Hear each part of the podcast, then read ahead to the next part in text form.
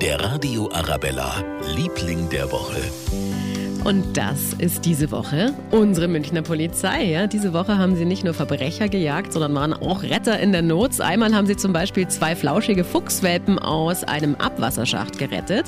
Ja, und dann haben sie auch noch bei einer Autopanne geholfen, hat uns Ronny Lidwoch von der Münchner Polizei erzählt.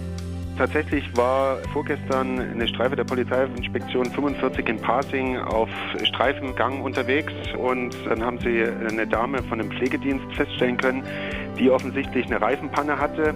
Aufgrund der Tatsache, dass sie keinen festen Einsatz haben, haben sie kurzerhand angehalten, haben sich bei der Dame erkundigt und haben ihr dann geholfen, den Reifen zu wechseln. Und darum eben heute nicht nur Freund und Helfer, sondern auch Der Radio Arabella, Liebling der Woche.